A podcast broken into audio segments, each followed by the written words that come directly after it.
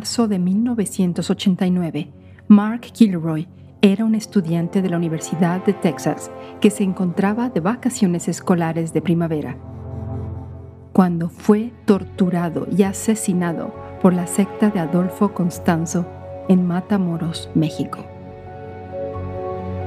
Esto solo pudo haber sido obra del diablo.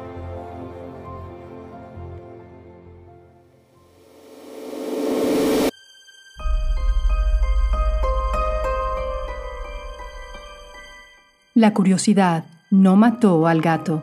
Presenta. Curiosidad siniestra. Hoy, el espantoso asesinato de Mark Kilroy a manos de un culto satánico.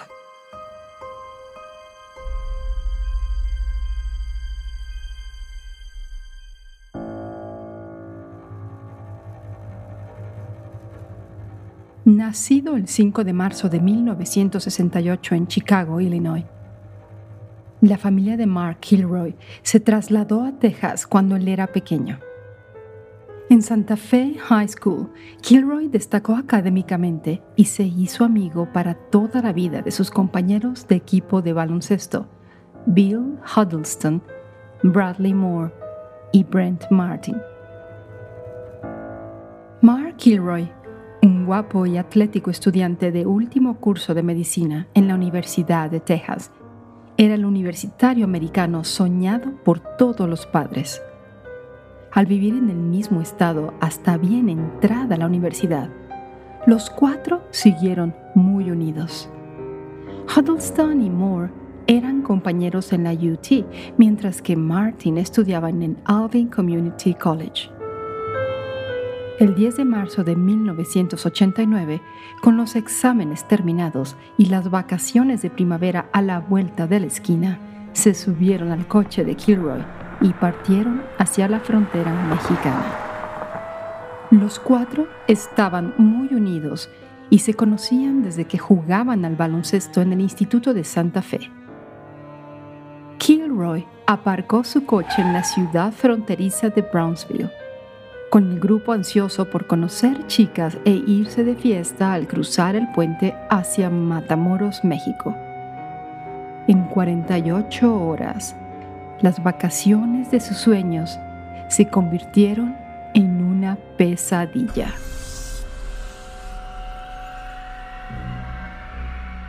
Cruzaron Matamoros a pie. Estuvieron de fiesta sin problemas hasta las 2.30 de la madrugada, cuando regresaron a su hotel en suelo estadounidense. La noche siguiente comenzó de forma muy similar, pero terminó con una nota ominosa con bares de mala muerte y bebidas baratas a lo largo de la calle Álvaro Obregón. La franja de Matamoros no ofrecía escasez de diversión. El grupo se detuvo a orinar cuando un hombre hispano con una cicatriz en la cara se acercó a Kilroy. Huddleston recuerda que le había escuchado decir algo así como ¿No te acabo de ver en alguna parte? O ¿Dónde te vi por última vez? Esa noche, Mark Kilroy desapareció sin dejar rastro. Tras la desaparición de Mark Kilroy en Matamoros durante las vacaciones de primavera, las autoridades temieron lo peor. Pero no tenían ni idea de lo malo que podía ser lo peor. Su confusión se convirtió en auténtica preocupación al amanecer y la desaparición de Kilroy se convirtió oficialmente en un caso de personas desaparecidas. Sus padres distribuyeron 20.000 folletos por todo el valle del Río Grande y ofrecieron una recompensa de 15.000 dólares, mientras las autoridades estatales de ambos lados de la frontera intensificaban la búsqueda con resultados absolutamente macabros. La policía tardó un mes en encontrar el cuerpo mutilado de Mark. Enterrado entre otros 14 en un rancho a las afueras de Matamoros. había sido violado y descuartizado por un grupo de narcotraficantes satánicos. Le cortaron las piernas con un machete, le extirparon la columna vertebral y encontraron que sus sesos habían sido hervidos en un caldero. Nadie podía dar sentido a lo que le había ocurrido a Mark Kilroy. Todo estaba mezclado con magia negra, magia blanca, vudú, drogas, superstición mestiza, hedonismo gringo, coincidencia y selección aleatoria. Se había advertido muchas veces sobre este tipo de cosas y la gente seguía sin creer. Era la maldición del otro lado. Antonio Zabaleta, un experto en curanderismo que enseña en el Texas Southmost College de Brownsville. A veces era llamado al otro lado de la frontera para supervisar la casa de fantasmas. Mire, dijo Zabaleta, que había enseñado sociología y antropología a dos miembros de la banda asesina responsable de la muerte de Kilroy. Soy científico, dijo él. Tengo un doctorado en antropología por la Universidad de Texas. Pero cuando fui allí, me puse una cruz al cuello. Es posible que nunca se conozca con certeza el alcance de las torturas que sufrió Mark Kilroy antes de su muerte. Pero las pruebas mostraban lo escalofriante y terrorífico de lo ocurrido. Los funcionarios de ambos lados de la frontera habían empezado a sospechar de la magia negra un par de semanas antes de que se descubrieran los cadáveres de Kilroy y otras 14 personas. Un vidente había informado de una visión en la que el cuerpo de Kilroy aparecía junto a lo que parecía un caldero de bruja. Un satanista de Brownsville había confesado haber asesinado a Kilroy y enterrado su cuerpo en la playa, aunque al ser interrogado se retractó.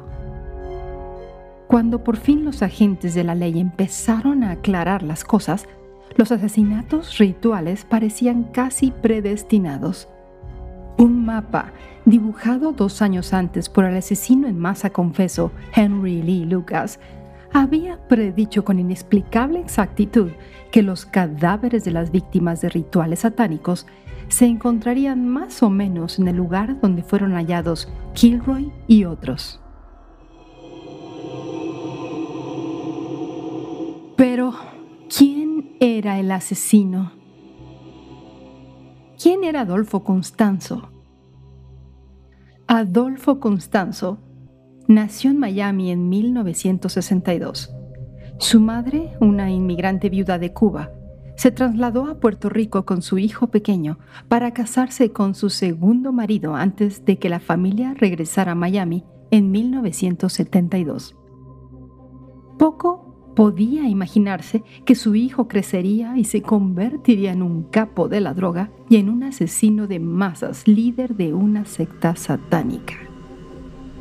El vudú y el catolicismo siempre han tenido una relación interesante.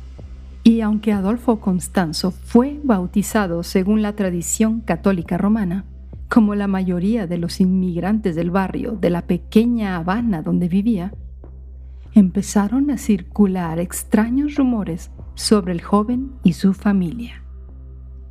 La leyenda local afirma que su madre y su abuela eran sacerdotisas de la religión santería, una mezcla de religión afrocubana y ciertos elementos del catolicismo popular en todo el Caribe.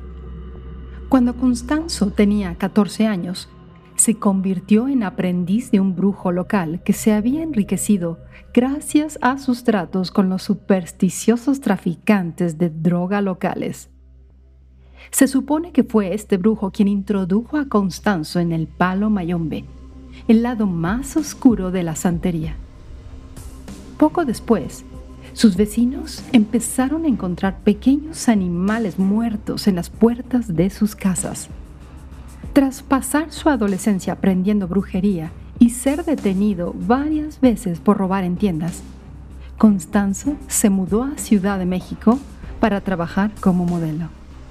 Allí reclutó a sus primeros discípulos ocultistas. Jorge Montes y Martín Quintana fueron sus primeros seguidores y amantes, atraídos por el poderoso carisma de Constanzo y su curiosidad por el ocultismo. Constanzo aprovechó esta doble faceta para seducir a muchos de sus discípulos en la zona rosa de México, lo que era el Distrito Federal, donde leía las cartas del tarot. Adolfo Constanzo se instaló definitivamente en la Ciudad de México en 1984 y se dedicó a consolidar su reputación como poderoso padrino en la ciudad. Los narcotraficantes mexicanos presentaban la combinación perfecta de superstición y sed de sangre de la que Constanzo podía aprovecharse. Por sumas de hasta 4.500 dólares, realizaba ceremonias que implicaban el sacrificio de animales a los que garantizaba que protegerían a los traficantes durante sus actividades ilícitas. El diario de Constanzo recogía posteriormente los precios exactos que pagaban los clientes desde 6 dólares por un simple gallo hasta 3.100 dólares por cachorros de un león un importante traficante acumuló una factura de 40 mil dólares con Constanzo en un periodo de tres años. A medida que el brujo atraía a una clientela cada vez más impresionante, entre la que se contaban no solo poderosos líderes de cárteles, sino también modelos de moda, artistas de clubes nocturnos y algunos policías federales. Necesitaba montar espectáculos más impresionantes para satisfacerla. Constanzo y sus seguidores llevaban tiempo buscando huesos humanos en los cementerios, pero con el tiempo ni siquiera eso bastaría.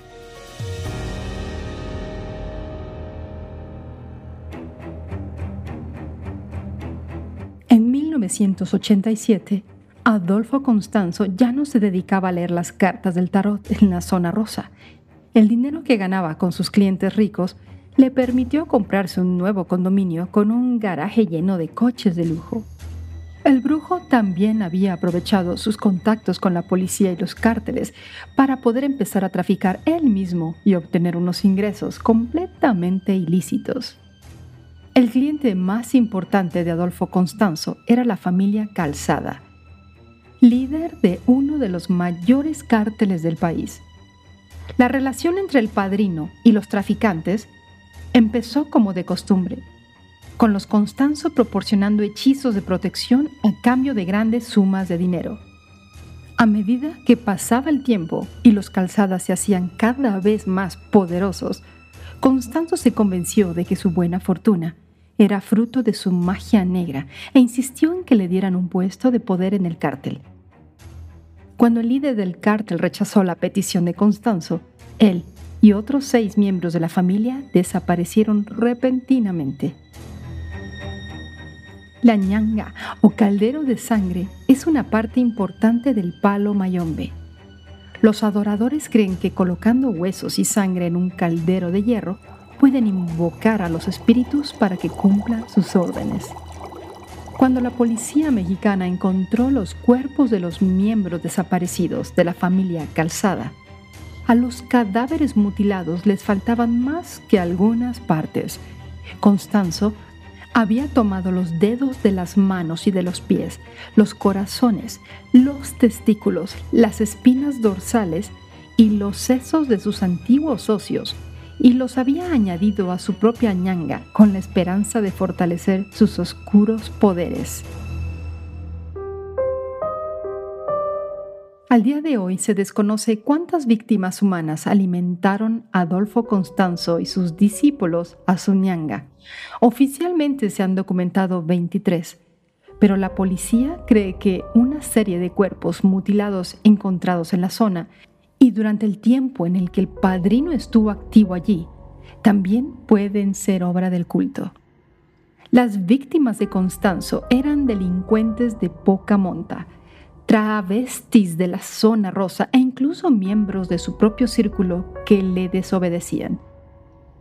Como la mayoría de los sacrificios humanos procedían de los bajos fondos de la sociedad, los asesinatos pasaron desapercibidos y es posible que nunca se conozca el número total de homicidios.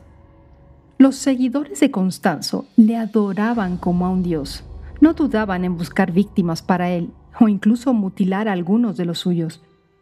Cuando el flautista de la muerte, quien era Constanzo, exigió el sacrificio de un anglo una noche de 1989, no dudaron en agarrar a uno de los muchos universitarios estadounidenses que habían cruzado la frontera desde Texas durante sus vacaciones de primavera. Esta vez, el padrino se había excedido. El estudiante que habían secuestrado es el chico en cuestión del que hablamos hoy, Mark Kilroy.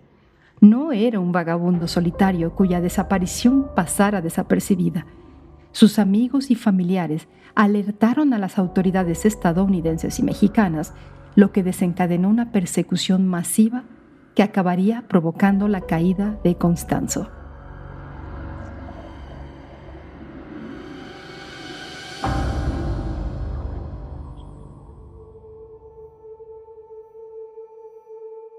En abril, cuando la policía mexicana detuvo a un traficante de marihuana de poca monta, este les condujo a un pequeño rancho donde, como esperaba la policía, encontraron un alijo de drogas. Lo que la policía no esperaba era la pequeña choza sin ventanas que había en la propiedad del rancho y que uno de ellos describiría más tarde como un matadero humano. Habían tropezado accidentalmente con la ñanga de Adolfo Constanzo, todavía llena de trozos de sus víctimas, los cuerpos horriblemente mutilados de Kilroy y los demás estaban enterrados en fosas poco profundas en el terreno. La policía quemó la choza hasta los cimientos y llamó a un sacerdote para que celebrara un rito de purificación. La destrucción simbólica del corazón de los poderes oscuros de Adolfo Constanzo precedió a la caída real del padrino. Las autoridades mexicanas lo localizaron un par de semanas después y lo rodearon en su apartamento de Ciudad de México. Su secta había crecido rápidamente y su devota más fiel era Sara Aldrete, una estudiante de 24 años del Texas Southmost College. Sus víctimas eran arrebatadas de las calles, como trágicamente le ocurrió a Mark Kilroy. Sin embargo, fue su muerte lo que condujo indirectamente a la desaparición de la secta.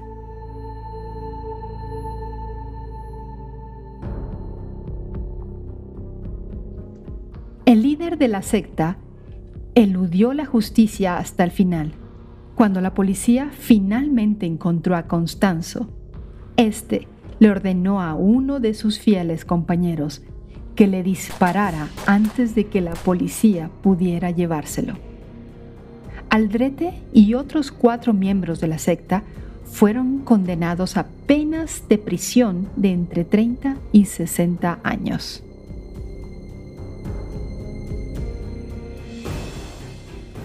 La curiosidad no mató al gato, presentó. Curiosidad siniestra.